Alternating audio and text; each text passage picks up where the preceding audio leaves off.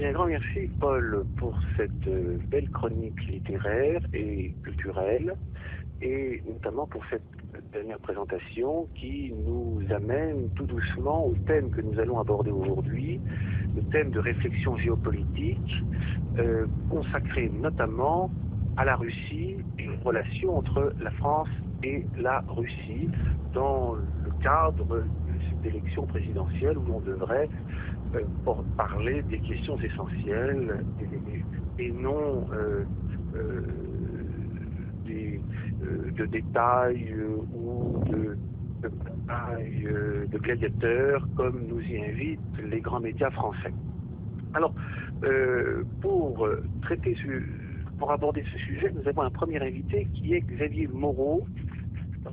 Est-ce que euh, Xavier Moreau est avec nous? Oui, je vous entends, oui. Oui. Bonsoir. Ah, bonjour monsieur.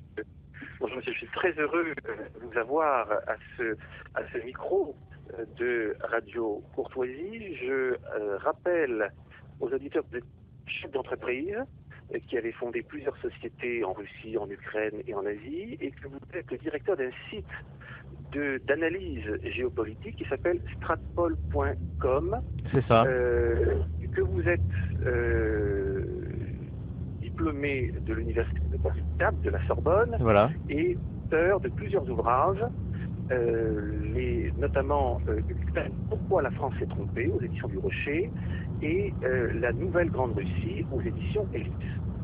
C'est cela. Alors, les Français connaissent mal la Russie, que vous connaissez bien puisque vous y vivez. Vous êtes actuellement à Moscou, vous nous parlez de Moscou, que vous venez de, rejoindre. Et euh, pour euh, les auditeurs qui ne connaissent la Russie le plus souvent que par le, le tableau déformant qu'en présentent euh, les grands médias français, euh, pouvez-vous nous décrire la réalité russe aujourd'hui? Écoutez, je pense que la Russie euh, est en train de sortir d'une période qui a été économiquement difficile, euh, donc qui a démarré euh, au moment de, à la fois de- du début de la crise ukrainienne et euh, de la crise euh, pétrolière qui a euh, entraîné une baisse importante des revenus du, du budget russe. Donc cette, crise a été, a été difficile, il faut, il faut pas le cacher, il y a une, une forte inflation et une baisse du, du PIB pendant ces, euh, ces deux dernières années. Mais aujourd'hui, la Russie est en train d'en sortir. Et à côté de ça, elle a marqué des points euh, tout à fait significatifs dans le domaine des relations internationales, que ce soit en Syrie euh, ou en Ukraine, où elle est en passe de, de, de l'emporter, on peut le dire. Alors, euh, si on fait le tableau des, des atouts et des faiblesses de la puissance russe aujourd'hui, euh, quels sont les atouts euh, qui sont dans sa main Et puis après, je vous demanderai quelles sont les faiblesses euh, de la Russie aujourd'hui. Alors je dirais que les atouts, c'est avant tout la population russe. Donc on a une population travailleuse, bien formée, très entreprenante en fait, et, euh, et qui euh, en plus depuis la, la- au fur et à mesure que l'ère Poutine euh, s'est développée, eh bien a renoué avec on va dire l'espoir, voire l'espérance. Et, euh, et adhère de manière assez, assez, assez, je dirais globale au projet au projet russe tel que tel qu'il a été défini par Vladimir Poutine depuis maintenant un peu plus de 17 ans. Donc euh, ça, je pense que c'est l'atout principal. À côté de ça, vous avez également donc euh, un gouvernement qui fait l'unanimité dans le pays, euh, également avec un récit national qui est auquel encore une fois la, la population adhère, et finalement sur les, grands choix à la fois politiques et économiques, une adhésion complète, euh, eh bien à la fois de la population et des élites aux choix aux choix qui sont faits, même si quelquefois bien sûr il y a des critiques. Donc ça, je pense que c'est l'atout principal. À côté de ça, vous avez les atouts classiques, c'est-à-dire c'est un pays qui peut être euh, totalement souverain et autonome, euh, que ce soit du point de vue énergétique. Grâce aux sanctions, il a maintenant atteint sa sécurité alimentaire, c'est-à-dire que la Russie, contrairement à il y a euh, deux ans et demi, est bien capable de produire euh, sa viande et la majorité de ses légumes, de ses fruits. Même si la qualité n'est pas toujours là, il y a vraiment un, il y a eu un, un espèce de miracle alimentaire qui s'est produit euh, grâce, euh, ben, en fait, grâce aux sanctions et grâce à, à la baisse du, à la baisse de la valeur du rouble. Ce qui fait qu'elle a transformé euh, une épreuve en atout. C'est exactement ça. C'est exactement ce qui s'est passé. Et d'ailleurs, il faut voir que le ministre euh, de l'Agriculture donc Monsieur Tchatkov, il y a un peu plus de six mois, a demandé à Vladimir Poutine de deux ans supplémentaires de sanctions. Euh, pour achever la, la, la mutation euh, de l'agriculture russe en une, bah, en fait, en, une économie qui importait massivement, en une économie qui est capable euh, maintenant non seulement de nourrir euh, l'économie nationale, mais même maintenant d'exporter, puisque par exemple la, la, Russie exporte maintenant du poulet et du porc vers la Chine. Mais alors, cet, exemple d'ailleurs nous montre les vertus du protectionnisme, d'un protectionnisme imposé, mais d'un protectionnisme tout de même. Ah, je pense que les sanctions sont mieux que le protectionnisme. Je vais vous dire pourquoi. Euh, parce que, euh, en fait, euh, les agriculteurs russes savent qu'ils ont un moment où ils ont peu de concurrence sur le marché russe, mais ils ne savent pas combien de temps ça va durer. Donc, euh, quand vous êtes certain d'avoir un monopole et, un marché protégé, vous n'avez pas envie de faire d'efforts, pas envie d'améliorer la qualité. En gros, vous, bah, vous retournez en, Union soviétique. Euh, mais quand vous savez que là, vous avez une opportunité, qu'en plus le gouvernement vous finance avec des taux euh, relativement bas pour vous développer, eh bien, vous faites un effort le plus rapide et le plus efficace possible. Et c'est exactement ce qui est en train de se passer en Russie. Alors, que peut-on dire des faiblesses alors, alors les faiblesses, alors il y a une faiblesse relative qui euh, qui convient d'évoquer, c'est que euh, contrairement à ce qu'on dit généralement, la, la, démographie russe va beaucoup mieux. Euh, depuis 2010, euh, la population euh, croît et depuis 2012, elle c'est le solde naturel qui est positif. Donc, c'est un gros problème, le problème mais voilà. de la natalité dans les années 90-2000. Voilà, mais l'amélioration est, est, est, tout à fait notable, mais euh, il faut quand même relativiser par le fait que désormais nous sommes dans les classes creuses, c'est-à-dire des, des, jeunes femmes euh, et des jeunes hommes donc qui sont euh, nés au moment, eh bien, des moments, moments des années 90. Et euh, donc là, il va y avoir un creux et la Russie est euh, en quelque sorte condamnée à augmenter très fortement sa natalité pour compenser justement ce, ce, ce creux et pallier le, le et pallier justement le, le, le, manque le manque de, de, femmes en âge de procréer. Mais cela dit, la Russie, oui. Aujourd'hui, est-ce que l'on sait quel est le, le, le taux d'enfants par femme? Alors, on est à un taux de natalité autour, je crois, un peu moins de 1,8. Donc, assez proche de celui de la France. C'est ça, voilà, c'est ça supérieur à celui de l'Allemagne, de Oui, ah, bien supérieur. pays occidentaux. Bien supérieur. Et surtout, il y a une volonté nataliste qui est très forte. Euh, et comme me l'avait dit un jour Christophe Réveillard, il, il n'est pas dans l'histoire de politique nataliste qui a échoué. À partir du moment où euh, le gouvernement veut que les gens aient des enfants, comme naturellement les gens veulent construire des familles, eh bien en fait ils le font. Et c'est ce dont on s'aperçoit en Russie. Et je peux vous dire que moi ça fait 17 ans que je suis en Russie. Il y a 17 ans, je ne voyais jamais d'enfants dans la rue. Euh, Aujourd'hui, j'en vois partout. Et euh, en plus, moi, mes, enfants sont scolarisés, euh, pour parler concrètement, justement dans le, dans le système public russe.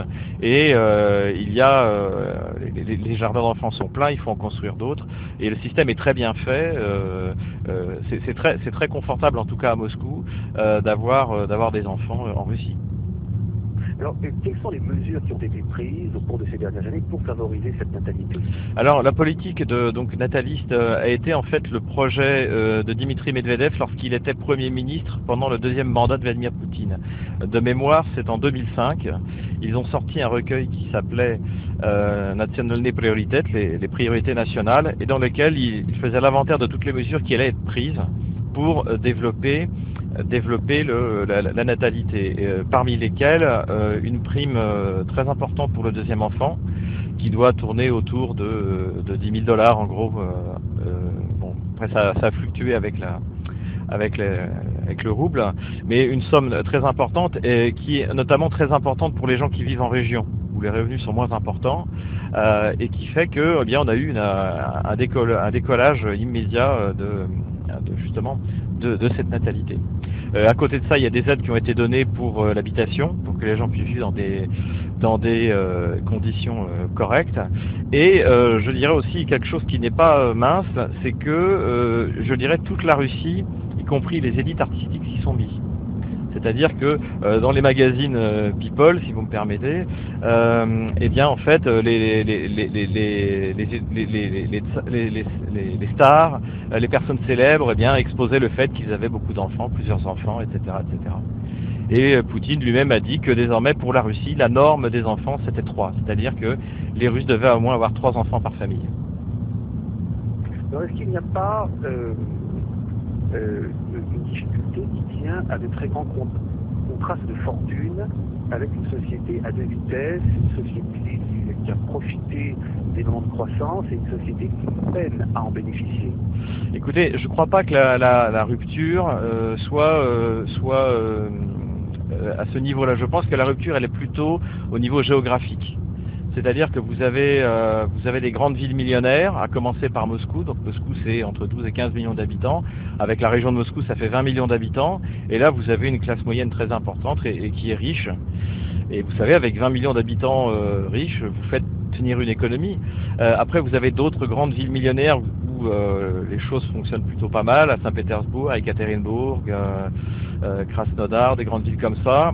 Après, en revanche, à partir du moment où vous décidez, vous descendez dans les villes de 300, 500 000 habitants, là, vous commencez à avoir quelquefois des difficultés. Mais cela dit, si vous voulez, il faut quand même bien noter que dans le classement, on parle souvent du, souvent du PIB russe, qui à cause justement de la crise maintenant est descendu en dessous de celui d'Italie.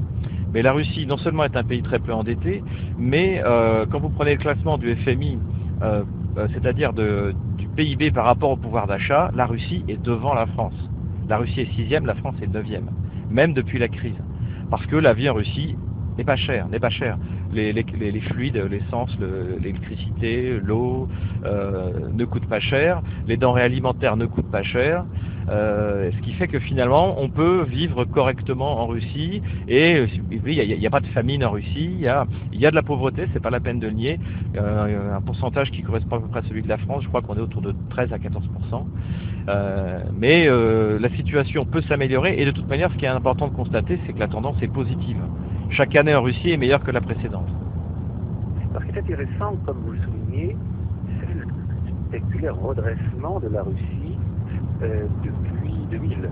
Euh, il y a eu cette faillite technique, suivie des années Helsinki qui furent des années un peu anarchiques. C'est moins qu'on dire. il y a une remise en ordre. exactement. En fait, ce qui s'est passé, c'est que la, remise en ordre euh, a été longue et est toujours longue parce qu'il a fallu d'abord reprendre le pays en main du point de vue, je dirais, politique et constitutionnel.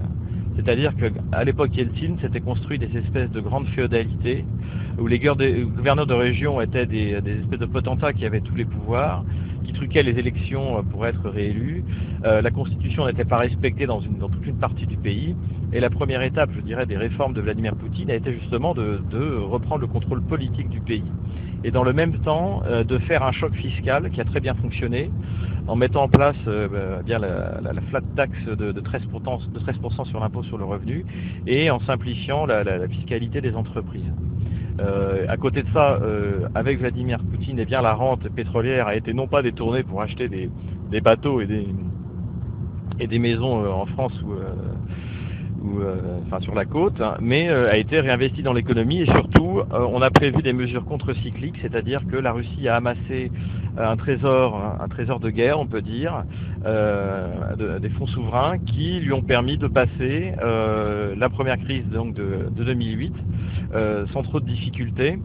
Et, euh, également la deuxième crise, donc avec la chute des prix du pétrole et euh, accessoirement les, sanctions, à partir de, 2014 jusqu'à jusqu'à nos jours.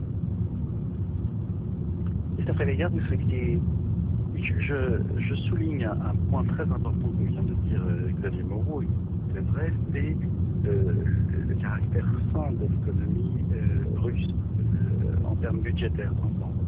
Euh, effectivement, il y a très peu d'endettement, même un point d'honneur qui est donné par le gouvernement actuel à avoir très très peu de Et deuxièmement, de pouvoir d'achat qui euh, fait l'égal, voire même dépasse la France.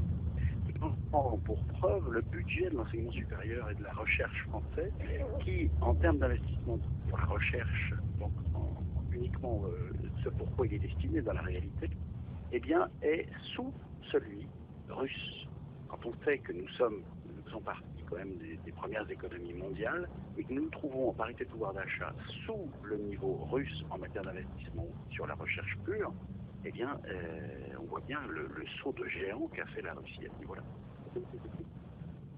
Vous écoutez Radio Courtoisie, le journal de la plus grande France, Philippe Duchebravard reçoit en ce moment Xavier Moreau et Christophe Réveillard en compagnie de Paul Durel pour euh, euh, évoquer la Russie et le relèvement russe au cours de ces 15 dernières années.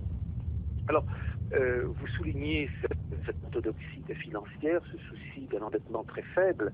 il y a là aussi sans doute la clé d'une certaine indépendance politique en ce que les pays très endettés sont dépendants des puissances financières auprès desquelles ils se financent.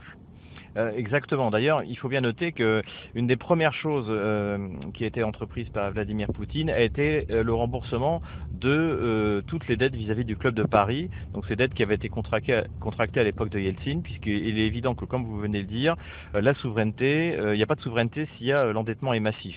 Et surtout, on, est, on est dépendant de, de, de la fluctuation des taux d'intérêt et notamment quand on doit renouveler justement les emprunts. Euh, à côté de ça, euh, il est aussi intéressant de souligner que la Russie, euh, cette année, aura fini de rembourser toutes les dettes de l'URSS puisque la Russie avait accepté d'être considérée comme l'héritière de, des dettes soviétiques.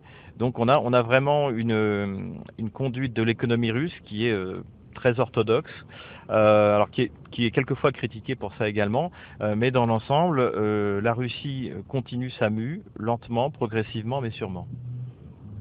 Alors, euh, ce relèvement euh, objectif euh, explique en bonne partie les tensions qui ont eu lieu au cours de ces dernières années avec les États-Unis. exactement. On voit réapparaître un rival qui avait disparu du jeu dans les années 90 Disons que, en fait, euh, Vladimir Poutine a très bien manœuvré puisque euh, il a profité du 11 septembre donc pour déclarer son soutien euh, aux États-Unis en particulier à l'Occident en général en disant que la Russie était du côté des puissances civilisées. Et en fait, il a acheté du temps euh, pour permettre de euh, reconstruire sa diplomatie, de construire une diplomatie énergétique et en même temps petit à petit de rénover son armée. Et euh, on fêtait justement, on fête justement en fait, au mois de février, le dixième anniversaire du fameux discours de Munich de Vladimir Poutine, dans lequel, pour, la, première fois, il remet en cause l'hégémonie américaine en disant qu'il y a une puissance qui ne respecte pas le droit international, qui euh, ne respecte pas le, le, système tel qu'il doit fonctionner et que cela, est, euh, et que cela, de, que cela doit cesser. Et euh, c'était un discours qui a pris d'autant plus de, de, de poids qu'un an après, eh bien, la Géorgie a tenté de, euh, a tenté de, s'emparer de l'Ossétie du Sud et pour ensuite s'emparer de l'Abkhazie et a justement tué une quinzaine de, d'officiers, de, soldats russes sous, sous, mandat ONU sous casque bleu, ce qui a justifié la, euh, la contre-attaque russe.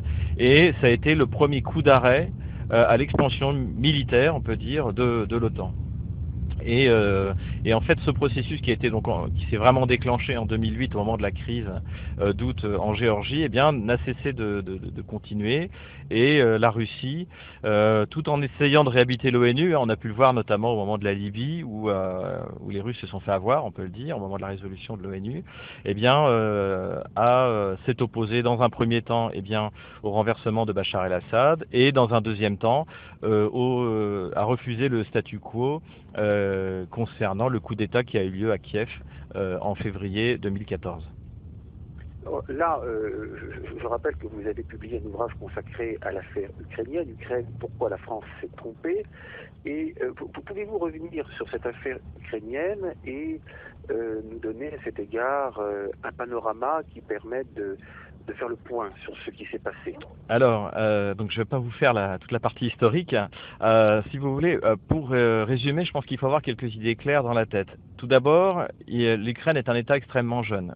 L'Ukraine était pour la première fois indépendante dans son histoire en 91, en décembre 91. Euh, et ce n'est pas un État qui puise euh, ses racines euh, dans une tradition comme peut être l'État français ou l'État russe, où vous avez eu pendant plus de mille ans eh bien, un territoire, un peuple, un gouvernement qui se sont organisés dans une durée et qui finalement légitiment de manière empirique l'existence de, la nation française et de la nation russe. L'Ukraine, c'est pas du tout ça. Et en Ukraine, vous avez différentes Ukraines. Vous avez, on peut dire, il y, a, il y a trois Ukraines. Il y a euh, l'Ukraine qui correspond à ce qu'on appelle la Nouvelle-Russie. Donc la Nouvelle-Russie, c'était une circonscription administrative qui existait au moment de la Grande Catherine et euh, qui partait en gros, euh, donc qui c'est le sud-est de l'Ukraine, qui partait de Kharkov et qui descendait jusqu'à Odessa. Euh, et donc c'est l'Ukraine, on va dire, euh, russe et russophone. Euh, vous avez l'Ukraine centrale, qui est un peu le ventre mou de l'Ukraine, qui a toujours été tiraillée entre euh, la Pologne, euh, la Russie, et même quelquefois, le, la, les, les, invasions, les invasions ottomanes. et vous avez cette Ukraine de l'Ouest, donc qui elle a été totalement séparée du reste de euh, du monde russe en fait euh, au moment des invasions mongoles et qui elle en fait a été euh, a été contrôlée, colonisée par les Polono-Lituaniens d'abord et ensuite par les Autrichiens avant de retourner vers la Pologne. Et ces, ces trois Ukraines ont des comportements totalement différents dans leur relation vis-à-vis de la Russie. Donc ça, il faut bien le garder en tête. Il n'y a pas, il n'y a pas une Ukraine. En fait, il y a une Ukraine qui, qui a les yeux tournés vers l'Ouest et une Ukraine qui a les yeux tournés vers la Russie. Exactement. Exactement. Et la euh, difficulté pour le gouvernement, c'est de, maintenir l'unité de tout ça, ce qui normalement devrait impliquer une forme de neutralité. C'est exactement ça, en fait. si jamais l'Ukraine sort de cette neutralité, et on le voit aujourd'hui, eh bien le pays euh, peut tout simplement disparaître. Et c'est aujourd'hui ce qui est en train de se faire. Euh, et donc le, problème surtout, c'est que parmi les pôles de stabilité en Ukraine, il y en avait un depuis ces 25 dernières années qui fonctionnait pas trop mal, hein, tout est relatif en Ukraine, c'était la Constitution. Et même au, moment de la révolution orange, euh, les apparences avaient été sauvées, puisque finalement il y avait eu revote et que euh, euh, finalement le, cycle constitutionnel avait été respecté, le cycle électoral. mais ce qui se passe avec Maïdan, c'est que là, on a un coup d'État constitutionnel. Et ça, c'est ça met, ça met, ça fout à, terre euh, le, la seule chose qui en fait qui, tenait à peu près la nation ukrainienne, c'est-à-dire cette constitution. Et à partir de là, eh bien, tout a été permis. Euh, et, eh bien, et en plus, la, la grande erreur de, de, l'Occident, notamment de Laurent Fabius, c'est d'avoir validé l'entrée au gouvernement de, de, membres du parti Svoboda, donc qui est un parti qui se revend ouvertement, euh, vous trouvez ça sur Internet, notamment le, député euh, Irina Farion, qui cite Adolf Hitler comme un modèle euh, d'éducation pour les enfants. Donc c'est pas du tout de la réduction à Hitlerum, c'est un discours nazi, ouvert. vous pouvez télécharger sur le site de Svoboda le, le, Mein Kampf ukrainien qui s'appelle Nationalisme, qui a été écrit par le, théoricien Dimitro Donsov en 1925, donc en plus à la même époque à la même époque que Mein Kampf. Euh, donc c'est un parti ouvertement hitlérien. Et s'imaginer, par exemple, euh, c'était la grande erreur notamment de Laurent Fabius, s'imaginer que la Russie accepterait, euh, sans rien dire, qu'il y ait un coup d'État en Ukraine qui amène au pouvoir quatre ministres d'un parti néo-nazi, il faut vraiment être stupide. Et c'est ce qui s'est passé. Et sachant qu'en plus parmi les ministres justement euh, néo-nazis, eh bien il y avait le ministre de la Défense, il y avait un vice-premier ministre, et il y avait également le procureur général, celui qui était chargé d'enquêter justement sur les crimes qui avaient été commis sur le Maïdan. Donc, euh, donc euh, l'Occident a totalement euh, méconnu la réalité ukrainienne et a sous-estimé la, volonté de la Russie de protéger les populations, soit russes, soit ukrainiennes, russophones. Alors, euh, parmi, euh, alors, nous avons parlé pendant euh, un certain temps tout à l'heure du relèvement de la Russie, et à chaque fois, ce qui apparaissait, c'est le rôle essentiel joué par un homme qui est tantôt le président de la Russie, tantôt pour des raisons constitutionnelles le Premier ministre, et qui redevient le président, à savoir Vladimir Poutine, qui dirige le pays depuis 2000. que pouvez-vous nous dire de la personnalité de Vladimir Poutine? Écoutez, la personnalité de Vladimir Poutine, en fait, est, euh, pas très connue.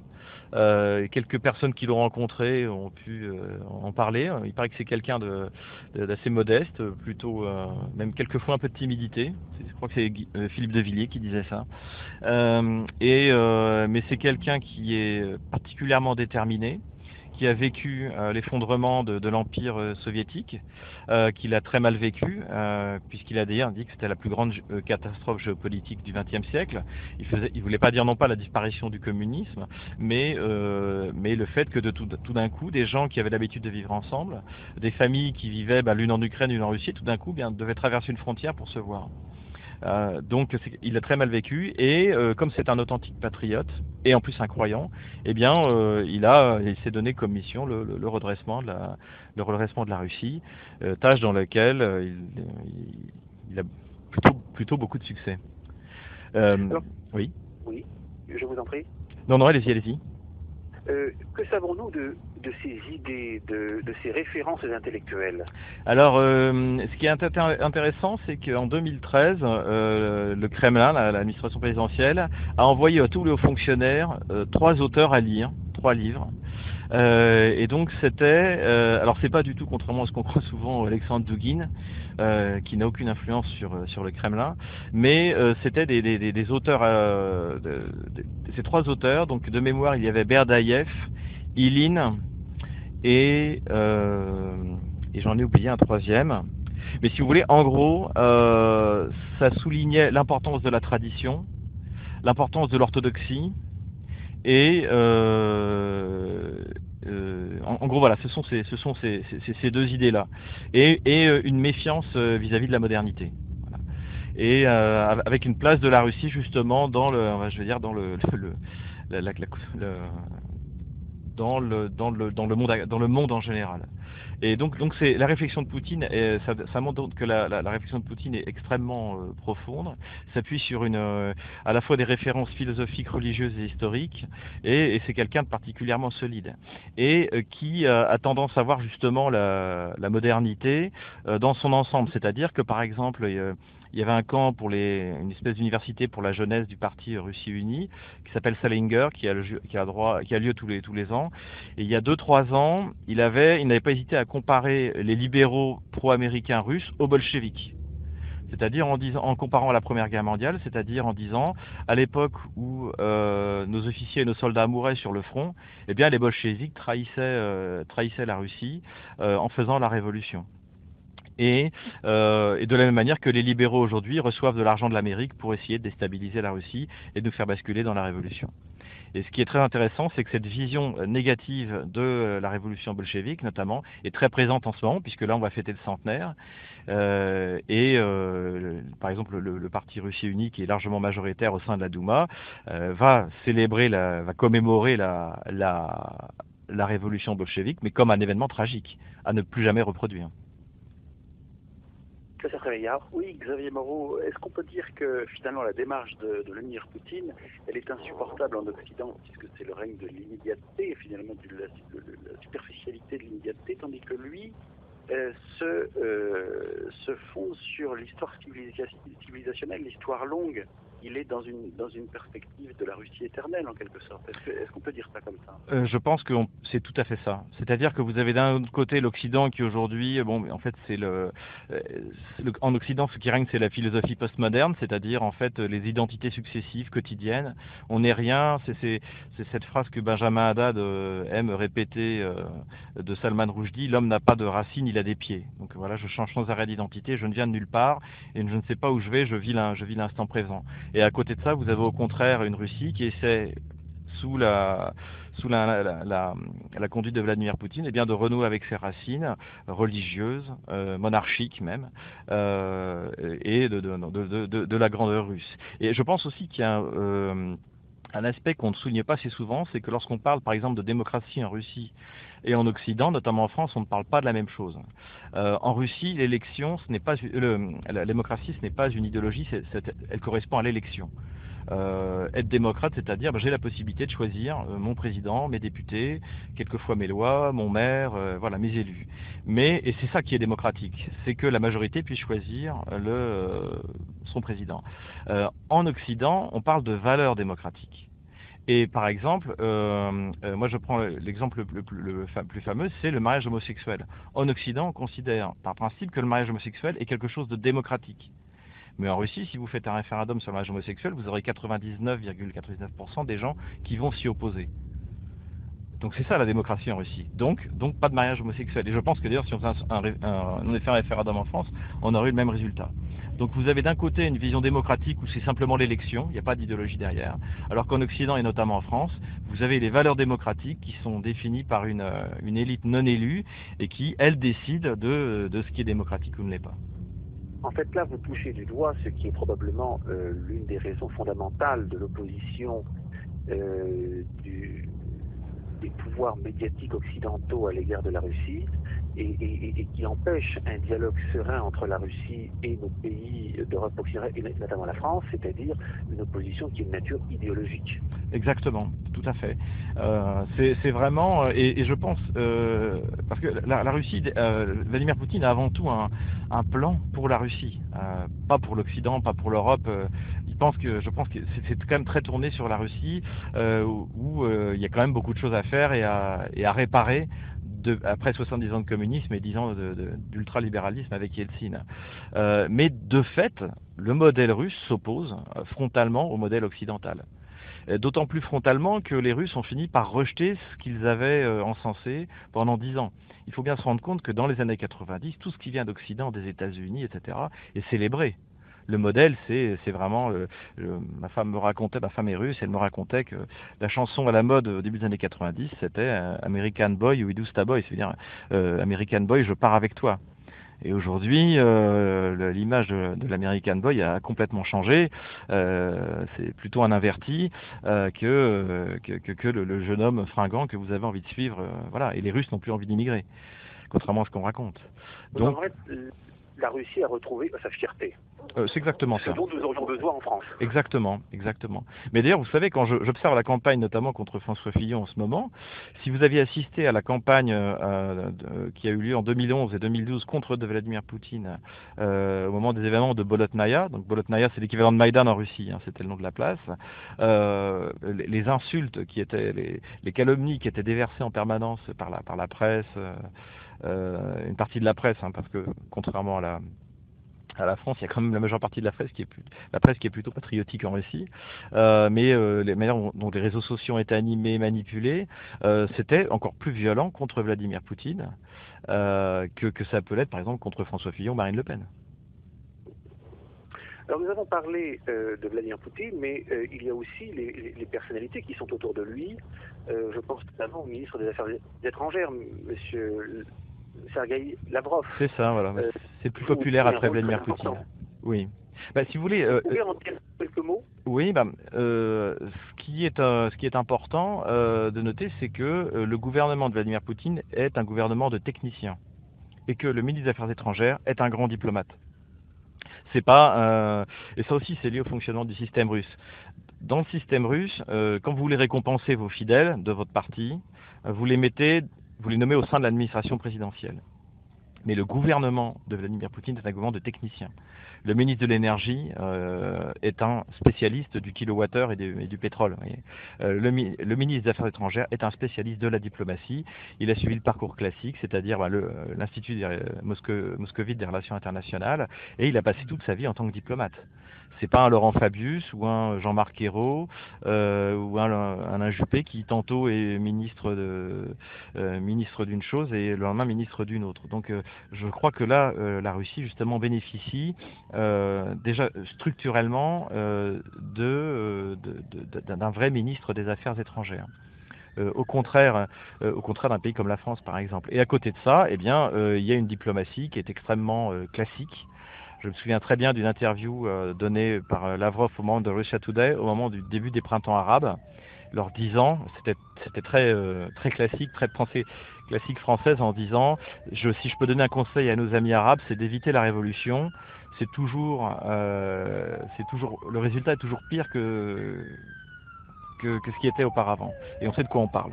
Donc vous voyez, une, vision extrêmement classique, très à la fois à la fois, euh, comment dirais-je, euh, respect des nations, c'est-à-dire euh, très westphalienne, voilà, c'est le terme que je cherchais, westphalienne, et en même temps avec la,